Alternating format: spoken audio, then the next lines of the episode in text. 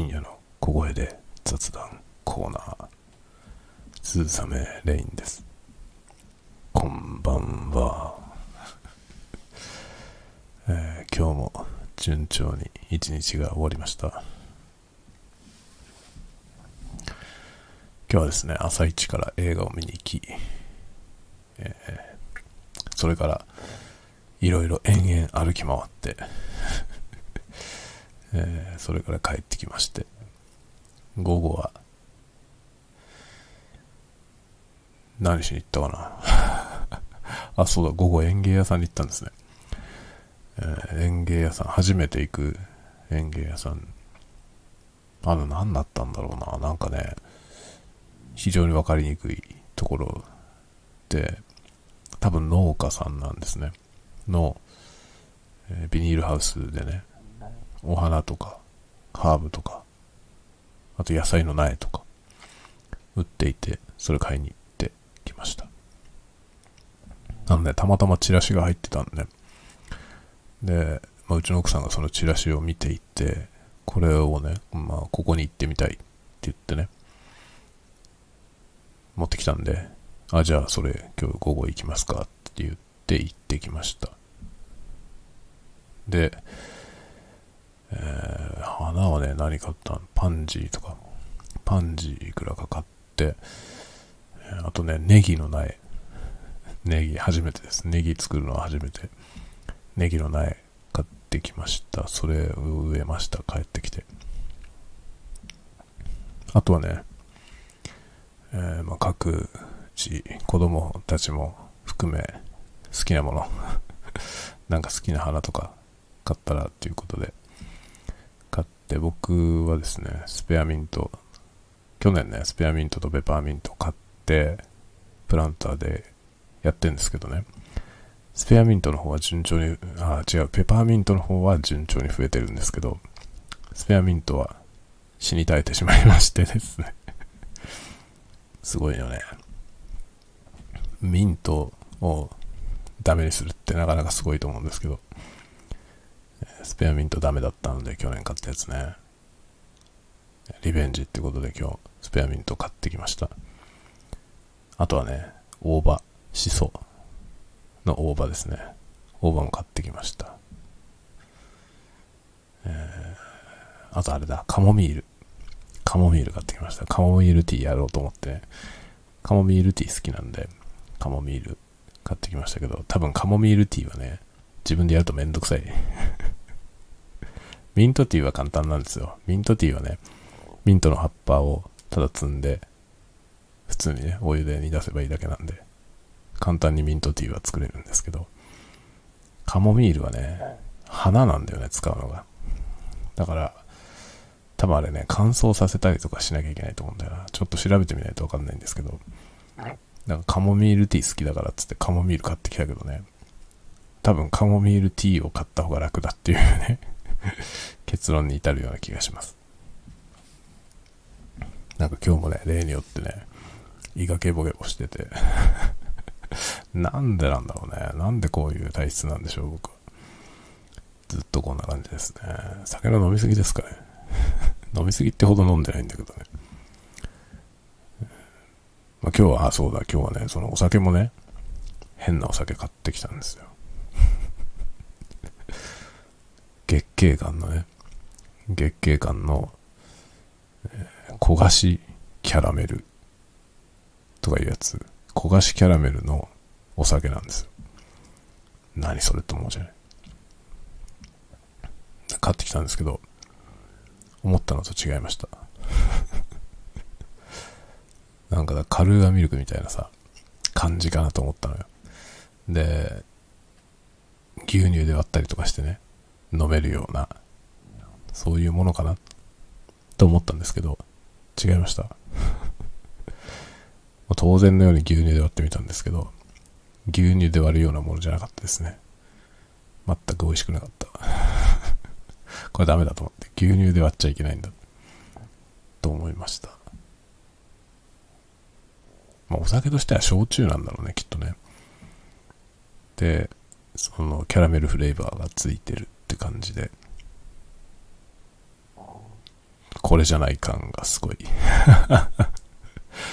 ね、なんかベイリーズとかさ、そういう感じでキャラメルフレーバーのね、ものになるのかなと思、思うじゃない？ところがそういうものじゃなかったよ。うん、ちょっとこれは違うなと思いました。それでね、あの、まあ、さっきポッドキャストを撮ってね、ポッドキャストを公開したんですけど、その今日見てきた映画について喋ったんですけどね、そのね、映画の主人公がね、音を取る人だったんですよ。録音をする仕事の人だったんですよ。で、フィールドレコーダーとマイク持ってね、街歩いたりとかしてるシーンが出てくるんですよ。で、その人がね、毎晩家でね、日記代わりに喋って録音してんですよ。その日あったこと。それはもう自分用の、まあ、日記代わりなんだよね、本当に。っていう形でね、自分の、その、今日こんなことがあった、こんなこと感じたとかね、これがうまくいかなかったとか、これで悩んでるとか、まあ、そんなようなことをね、独白してるわけですよ。マイクで。で、それを録音してんのね。そういう描写があって、それを見ててね、これいいなって思ったんですよね こういうのやりたいなと思って。で、半ばまあ僕のこの深夜の小声雑談はね、それに近いものがあると思うんですけど、でもなんかその日あったことを喋ってるというよりは、なんかね、何らかの思いついたことを喋ってる感じなんで、その日あったことも喋ろうかなと。日記代わりにね、今日こんなことあったっていうね、やろうかなってちょっと思ったりしてます。いや、あの日記みたいなやつね、良かったですよ。音声で日記やるっていうのはね、いいなって思いました、とても。なんか、ね、まあ、でも自分でやるとするとさ、自分だけのものとしてね、やるとしたら、データの管理とかがめんどくさいなと思って。まそこ行くとこのね、あの、スタンド FM みたいなサービスを使うのがね、楽じゃない？まあノートでやってもいいよね。ノートの、あの、録音機能。あれもね、音声ファイルをアップロードすることもできるんですけど、ノート自体で録音することもできて、そのノート自体で録音するとね、確か、えー、まあ今変わってるかもしれないけど、昔はね、その1、1ファイルというか1エントリー、5分、5分以内だったんですよ、確か。多分だから日記としてやるならそれぐらいがちょうどいいよね。5分以内ぐらいで、その日あったこととかね、その日考えたこととかをちょっと喋る。ただ事実を並べるだけ。みたいなね。そういうの、1日5分ぐらいやるっていうのは、ちょっといいなって思いましたね。なんか、ちょっと今後そういうのやってみようかなって ちょっとね、思いました。いい、いい感じですよね。そういうのね。まあ、すごいいい映画だったんですよ。まあ、どういうものだったのかは若干ネタバレ気味で、あの、ポッドキャストやりましたので、まあ、ネタバレっつってもね、ネタがバレたからどうってことはない映画ですね。別に、あの、オチがあったりするわけじゃないから、まあ、ネタバレたからといってどうということはないけど、気にする人は、あの、見終えてからね、映画を見終えてから、ポッドキャストを聞いてください。まあタイトルにね、ネタバレ、若干ネタバレありみたいなの書いといたんで、あの、ネタバレが嫌な人は見終わってから聞いてくださいね。あとはね、今日、もう今日話すべきはね、YouTube。昨日ね、あの、おすすめしてもらったおかげですごくたくさん見られてるんですよっていう話をしたじゃない、夜。1000、1000回の再生を超えましたとかって言ってたでしょ。朝起きたらね、2000超えてました。すごいペースですね。びっくりしましたね。そのぐらいね、別に YouTube やってる方だとね、もしかしたらそのぐらい大したことねえじゃんって思うかもしれませんけど、僕はチャンネル登録者がまだ2桁ですから その中で1本の動画が2400回も再生されてるのはちょっと奇跡みたいな感じですね。で、今日ね、もう、すっごく嬉しいコメントをいただきました。海外の方から。その方はね、あの、いや、あのね、その方はおすすめから来たんじゃなくて、僕がね、昨日ね、あの、僕の好きな YouTube チャンネルを見ていて、その動画がね、すごい良かったんですよ。すごい良かったから、初めてね、その人のとこにコメントを書いたんです。めちゃくちゃいい いいですねっていうコメントをね、書いたんですよね。そしたら、そのコメントから辿ってきてくれたみたいなんですよ。で、えー、まあ、世界的なね、割と有名な ASMR の人のサイト、サイトというか、まあ、チャンネルなので、そのチャンネル見てる人も ASMR 好きな人なんですよね。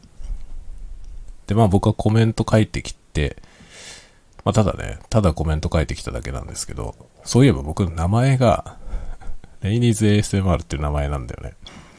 だから、ね、ASMR って名前に入ってるから、あ、この人も ASMR やってる人なのかなって、当然、当然思うじゃない？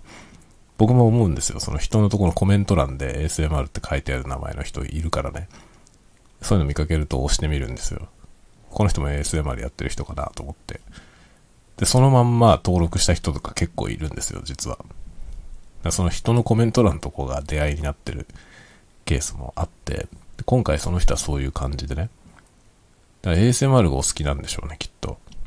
で、知らない ASMR アーティストのね、名前があったから押してみたんだと思うんですよ。それで過去の動画を結構見てくれたみたいで、なんか、ね、いろいろいくつか見てみたけど、いいですねっていうコメントをいただいて、で、さらにね、とても嬉しかったのが、あの、その方はね、日本語はわかんない、喋れないし、だってあなたが何言ってるか全然わかんないんだけど、その、あなたの声は、とても落ち着けますねって書いてくれたんですよね。それはね、めちゃくちゃ嬉しかったですね。まさになんかさ、そういう、そういうところを目指していた感はあるんですよね。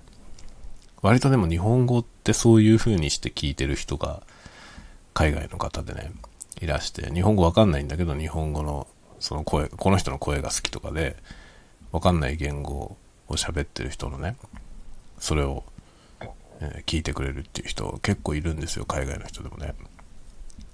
で、そういう人が現れたらいいなって思っていたので、今回そういうコメントをいただいてね、本当に空を飛びたい気持ちでしたね うわ、めっちゃ嬉しいと思って。ありがたいです、とっても。まあ、真摯にやっていてよかったなっていう ね、なんかとてもいい ASMR ですねって言ってくれたんですよね。よかったと思って。じっくり作っていた甲斐がありました。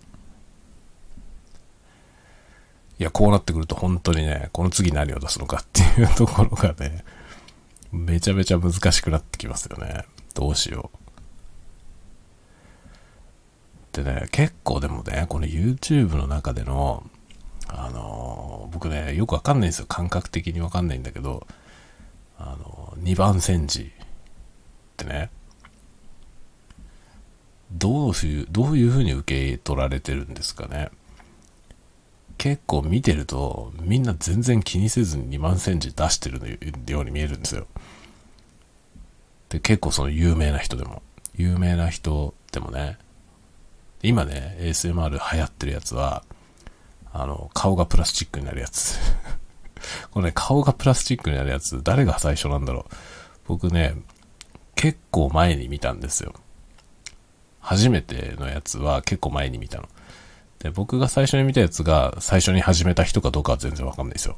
わかんないけど、僕が初めて見たのはもう結構2ヶ月、3ヶ月ぐらい前かな、ぐらいなんですよね。それは何かっていうとね、あの、顔、自分の顔を映してカメラに向かって喋りながら、こう顔を触るんですよ。で、顔を触ると、その顔を触った時に、プラスチックをタッピングしてる音がするの。まあ、要するに音だけ別撮りして、その画面の動作に合わせてその音を差し込んでいくっていうね。そういう作り方をするものなんですけど、まあだから普通のごく一般的なタッピング動画とかよりは一手間余計にかかってるんですよ。それ見た時に、最初見た時面白いなと思ったんですよね。ああ、面白いこと考えてきたなっていうね、思ったんですけど、その後、それを最初に僕が見た後ね、一月ぐらい経ってから、一気にたくさん出てきたんですよね。その顔がプラスチック。えと思って。こんなにみんな、露骨になんかそれ流行り出したらみんなやるんだみたいな感じでね。逆にあんまり気にしなくていいのかなって。面白いと思ったら真似してやってもいいのかなってちょっとね、思うのよね。でもなんかね、自分の中で納得がいかないんですよね。その、誰かが考えてやり始めたその斬新なアイデアね。別にオーソドックスなやつはね、似たようなのやることにあんまり抵抗はないんですけど、もうなんかそれはさ、あの、ASMR の中のトラッドっていうか、そういうものになってるからね、あれなんですけど、ちょっと新しい感じのそのアイデアのやつが出てきた時に、それをどまんま 真似する人がいっぱいいるんです、意外と。で、結構著名な方でも、なんか流行ってるやつそのまま拾ってやったりしてて、そっくりそのままね。まあ、アイデアとしてはみんな同じなんですよ。みんな同じなんだけど、そういうのをやっていってね。で、別にそれに対して、その、見てる人たちもね、これ、これはあの人の真似じゃんっていうことは言わないわけですよ、別に。その自分の好きな ASMR の人が、その同じようなことを始めると、割と歓迎されてるんですよね。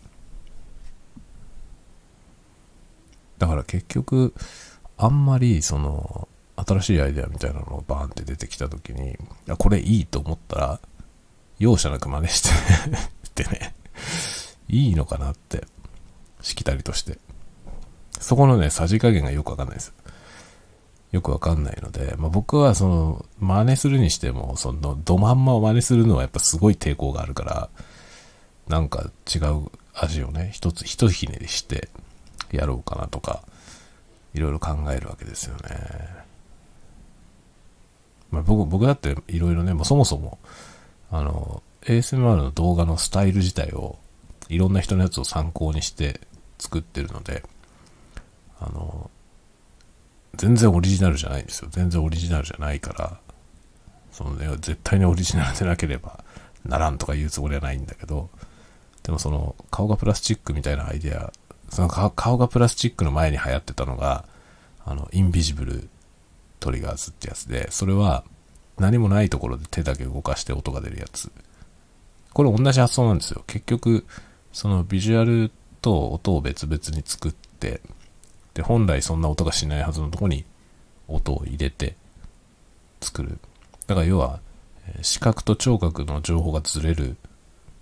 ずれるっていうのは時間軸がずれるんじゃなくて、あの、中身がずれるわけですね。で、タイミングはずれないんですよ。タイミングは合わせて、あたかも、その、例えば何もないところで音が鳴ってたりとか、あの、本来と違う音が鳴ったりっていうことですよね。だからまあ顔がプラスチックっていうやつから、本来と違う音が鳴るっていうタッピング動画とかを作るんだったら、それまあアイデアは同じですけど、まんまではないじゃん。でそういうんだったらなんかわかるんだけど、その顔がプラスチックになるっていうアイデアを、そのまんまやってる人がすごい多いんですよ。で、それに対して別になんか否定的な意見は全く出てないんですよね。だから、なんか、僕はとても抵抗があるんだけど、やる側としては。だけど、やっても別に、咎められないのかなっていう気はちょっとするのよね。だから、その、まあ、音とね、映像が、の中身がずれて、本来と違う音が出るっていうアイデアは、まあ、いくらでも発展させられるわけですよね。別々に作ればいいからね、音と。で、いくらでも発展できるんだけど、で、いくら発展させても、なんか同じアイデアじゃないって僕はちょっと思っちゃうのよね。そうするとね、それを作ることに抵抗があるんですよ。なんかどうしようかなと思って、それも。でもまあ不思議なことに、そん、あんまりそう思わないやつもあるんですよね。だからそれはなんか僕が斬新なアイデアだと感じてないってことだと思うんですよね。だから逆にこう、あの、そのまま同じことを、同じようなことをね、自分で作るっていうことにあまり抵抗がないだと思うんですよね。だからあの、レゴを組み立てる動画は、あれは似たようなことやってる人はいるんですよ。で、それの、それ真似っちゃ真似ですね。ちょっとね、でも真似にしては失敗してんだよね。結局、劣化コピーみたいになっちゃったんですよ、あの、あの動画はね。だから、まあ納得はいってないんだけど、でもあれは一つのヒントはもらったんだよな。あの、他の方のね、動画を見て、インスパイアされて作ったのは間違いないんですよね。まあそもそもがね、ASMR ってどういうものなのかっていうところから、過去に見たものから影響を受けてね、作ってるので、完全にオリジナルっていうのはないですね。まあ僕が作ってる動画の中で他の人がやってないのは、あやとりのやつ。あやとりのやつと、あとあの鉛筆、鉛筆再生するやつね。鉛筆の、あの、ちびちゃった鉛筆を、あの、ドッキングさせるね。つなごうっていう鉛筆削りがあるんですよ。すごい特殊な鉛筆削りが。で、あれ多分日本のメーカーが作ってるもので、日本にしかないと思うんですよ、あんなの。あんなものは。ものすごい特殊だから。で、それを使って古くなった鉛筆、短くなっちゃった鉛筆を2本ドッキングさせて、まあ、長い鉛筆に戻すというね、その 2, 個位置するんですよね、鉛筆を。そういう動画作ったんですよ、その作業をしてる動画。だから僕の動画の中で、他の ASMR アーティストの人たちがやってないやつは、そのつなごうのやつと、あやとり。だけど、どっちも再生数はめっちゃ少ないです。結局人気が出ないよね。一番見られてるやつは超オーソドックスなネイルタッピングのやつなんで、それはもうね、あの、技法が確立してるやつですね。もうそっくり、スタイルからもいろいろ真似しているものではありますね。ただまあ何をタッピングするかっていうところに関してはちょっと若干のオリジナリティは少しあるかもしれませんけどね。でもまあほとんどオリジナリティなんかないですね、ああいうものにはね。でも結構評価をもらえる。だから結局のところ、なんかその個性みたいなものっていうのは、あの、必ずしもアイデアで出さなくてもいいんだなということは、ちょっと感じますね。あとマンネリもあんまり恐れなくていいというか、それも最近ね、感じます。やっぱ長くやってる人のの動画見てると、結構似たような作品をね、何回も出してるんですよ。でそれに対して別に、またこれかよって誰も思ってないんだよね。僕自身が思わないんですよ。むしろ出してほしいのよね。むしろ出してほしくて、まあ過去、ね、例えば、どうだろう、300本ぐらいね、動画をアップしてる人で、その中に、まあ、ハンドムーブメント7本ぐらい作ってる人がいるんですけど、7本ぐらいしかないんですよ。その、何百本もある中で で、その、そのね、ハンドムーブメント、新しくね、また作ってくれると、嬉しいなっていう感じなんですね。またこれかとは全然思わないですよね。タッピングとかにしても、あの、新しいタッピング動画出てくると、内容がそんなに新しくなくてもね、なんか嬉しいわけですよね、結局見てる側としては。僕は当初その ASMR を自分で始めた時にその自分のチャンネルでもうやったやつをもう一回やることにすごい抵抗があったんですけどでもみんなね過去のものそんなに見ないしあの、まあ、気に入ったのがあったからってずっと同じ動画を何回も繰り返して見てる人っていうのはどっちかというと少数派なんですよね。で僕はすごい気に入ったやつは結構リピートして見てますけど、あの、その同じ人がね、似たような新しい動画アップしたら、どっちかっていうとそっちの方が見たいんだよね。ああ、こういうことかってちょっと思ったんですけど、あんまりマンネリを恐れることはないっていうのと、あの、二番煎じも恐れることはないっていうのが、結構ね、やってみての一つのなんだろう、発見ですね。まあ一方で、じゃあ、自分らしさっていうのはどこに出していくか。っていうのはね、課題だよね。それはね、とても課題だと思います。で、やっぱりね、あの、チャンネル登録者数が多くて、長く続いてるチャンネルの人は、あのね、その人らしさっていうのがあるんですよ。他の人と同じような動画を作ってても、違うんですよね。あれだよな 次の課題はね、それを獲得することのような気がしてますね、自分で。どのようにしたらそれが獲得できるか、これをね、考えたり、多分考えてても答えは出ないんで、ま、試していくっていうとこですかね。やってるうちに自分のどこに特徴があるのか分かってくると思うんで。これはまあ何でもそうですよね、何事も。あの、文章とかでもね、そうだと思いますけど、その人らしい文章、その人の個性になっている文章表現みたいなこと。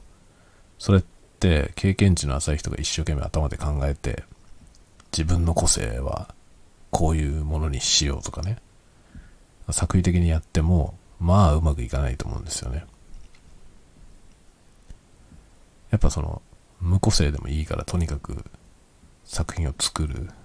で、作ったものを振り返って反省するとか、客観的な、その、感想みたいなもんですかね。そういうのを聞いてみたりとか。それを繰り返してるうちに、次第になんか浮かんでくるもんだと思うんですよね。その、その人らしさっていうのはね。そういうね、なんか、すごく根本的なことですよね。それを改めて学んでるような気がしてます。YouTube コンテンツはね、ほんとやってみてよかったですね。非常に面白いです。というようなことをですね、今、思いつつ、次の動画をどうしようかな と考えているところなんですよ。次はね、ちょっとまたクラフト系をやろうかなと思っていたんだよね。ただ、一つ前の動画がかなり回してもらったので、あの、それを見て登録してくれた人がすごい多いんですよ。そうすると、その人たちを失望させたくないなっていうのはあるんだよね。で、次にやろうと思ってたネタはだいぶ違うものなんで、一個前のやつとは。似たようなものを求めてるとすると、良くない方向に意外性があるものが出てきちゃって、えーってなる可能性は否めないなと思っていて、どうしようかな本当にね、まあどうしようかなっつっても、こんなことをどうしようかなって悩んでても結果はね、まあ結論出ないから、やってみるしかないんですけど、やってみてどういう形で受け入れられるかっていうのは、ね、本当に気に病んでもしょうがないじゃない。だ告白する前にさ、こう、振られるかどうか悩んでもしょうがないじゃない。それと同じだよね。だからもう、ダメ元でも飛び込むしかないという 結論は最初から出ています。やるっきゃないと思って、突っ込んでいこうと思ってます。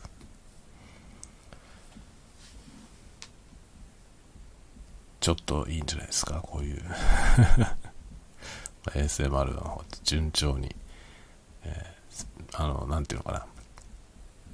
スピードは遅いですけどね。スピードは遅いですけど、着実に前進していると実感しています。なかなかいいんじゃないですか。いい感じでやれてんじゃないかなとちょっと思ってます。あと今日ね、本屋さん行ってきました。これも何日か前から喋ってるやつですね。あの、公募、去年の10月に応募した、えー群像の新人賞。もう結果がね、今月の頭には出ていました。でも、あの、今月の4月の7日に発売された5月号に掲載されていたんですけど、すっかり忘れてまして、チェックしていませんでした。で今日見に行ってきまして、まあ、結果は、えー予想通り、予想通りでしたね。えーまあ、群像っていうのは二次選考の合格作品以降が載るんですよね。2時、3時、4時、5時。5時が、あれ5時選考通ると最終かな？なんか結構段階を追ってふるいにかけられていくんですけど、えー二次選考以降に通ったものが載ります。本誌に。タイトルがね。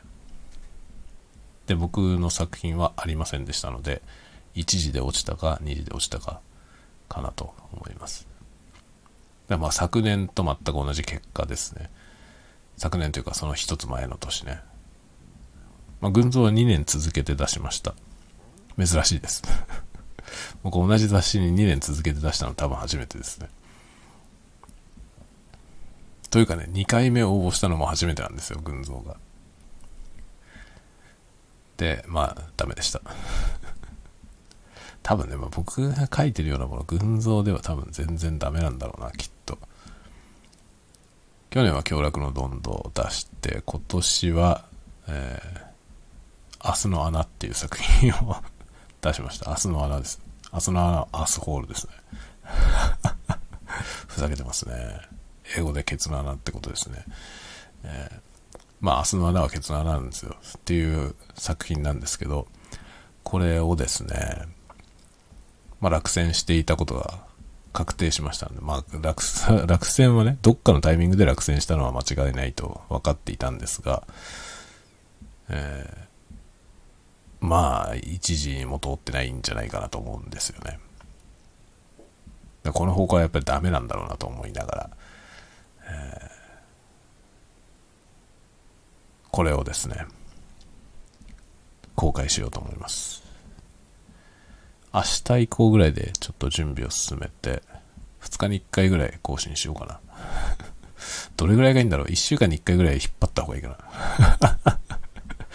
1週間に1割ぐらいで引っ張っていくとね、多分長さ的には、えーロンドと同じぐらいなんで、10から15話ぐらいの連載になると思いますね。15話分の連載を1週間に1回でやると、結構3ヶ月、4ヶ月ぐらいかかるわけよね。長いか。間引っ張りすぎか。かといってね、iBot っていう作品はね、一気に全部出したんですよね。あの、毎日更新で。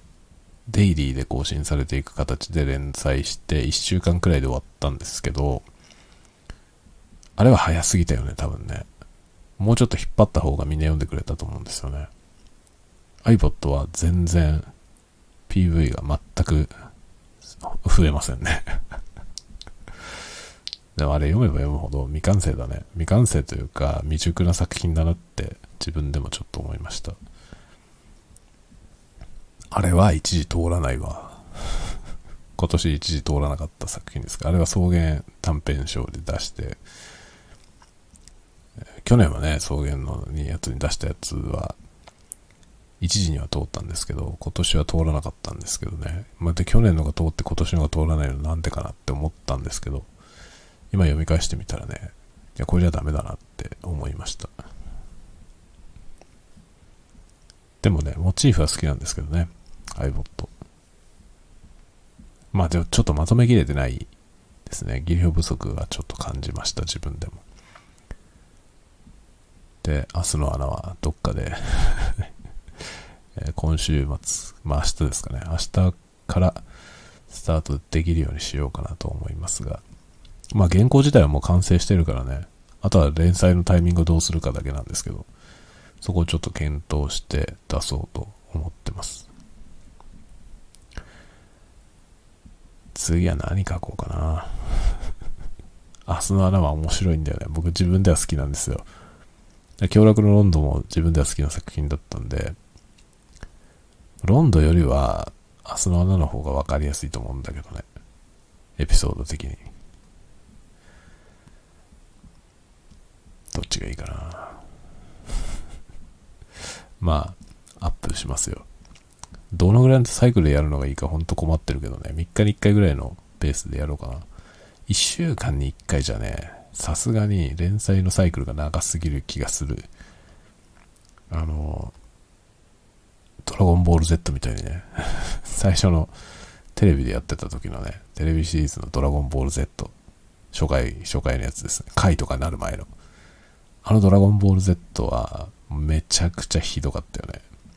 その待たせ方が あれ原作に追いついちゃったからね、途中で。要するに先の話が決まってないので、一週間待たされるじゃない？毎週放送だからね。一週間待って、待ちに待ったその次の話数で、ほとんど話が進まないっていうね。ひどかったですね。あの、ピッコロとね、悟空が戦った時のやつなんて、あの、向かい合ったままね、二人が向かい合ったままの、まあ確かにすごい異様なほどの緊張感ああると思いますけどね、あのシーンは。でもそれだけ、二人が向き合ったまま、一歩も何も前進しない 回とかあって、あれはさすがにひどいよね。何にも話が進まないんですよ。一週間待たされたげく。何も進まないで、そのまんま次回予告。また来週。あれはさすがにひどいので、なんか一週間サイクル開けるってなるとね、やっぱその分、期待値が上がっていくから、期待値が上がっていくと失望させる可能性も上がっていくので、ちょっとね、あんまりその、そこを上げたくないと思うんですよね。なので、えー、ちょっとね、サイクルはあんまり、1週間に1回はちょっと開けすぎな気がするんで、もう少し短めサイクルで更新できるような段取りを明日準備しようと思っています。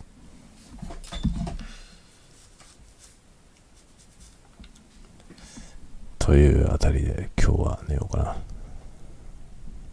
まあ本当今日はね、取り留めなくいろんな近況を話しました。すっごいいろんなこと喋ったな。どうしよう。タイトルが困るよ。また。あれこれ雑談とかにしとくか。あのね、でもね、スタンド FM もね、傾向があるんですけど、何を喋ってるか分かりやすいタイトルの方がみんな聞いてくれるよね。再生回数がね、増えます。適当に雑談とかそういうタイトルのやつは、やっぱり再生回数は少ないですね。まあ回数は少ないけど、ちゃんと聞いてくれてる人は全部聞いてくれてるんだけどね。もうほんとそこがありがたいです。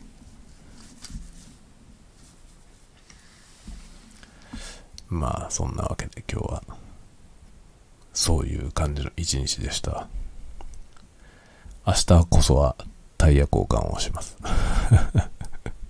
明日こそは冬タイヤを外して夏タイヤに履き替えようと思います。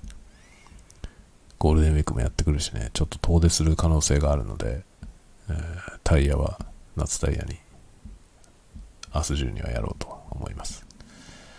いやー、ほんとね、腰が痛くなるんだよね、あれ。頑張るよ。じゃあ、そんなところで、また明日。明日は日曜日なんで、朝はね、多分寝坊するじゃん。で、昼は子供らと一緒でしょ。またなんか夜かな。明日はね、ちょっと動画作ろうと思ってますね。どうなるかわかんないけどね、どういう風になるのかわかんないけど、動画は検討中。じゃあまた明日、スタンド FM も明日お会いしましょう。皆さんもゆっくりお休みくださいね。おやすみなさい。おやすみなさい。おやすみなさい。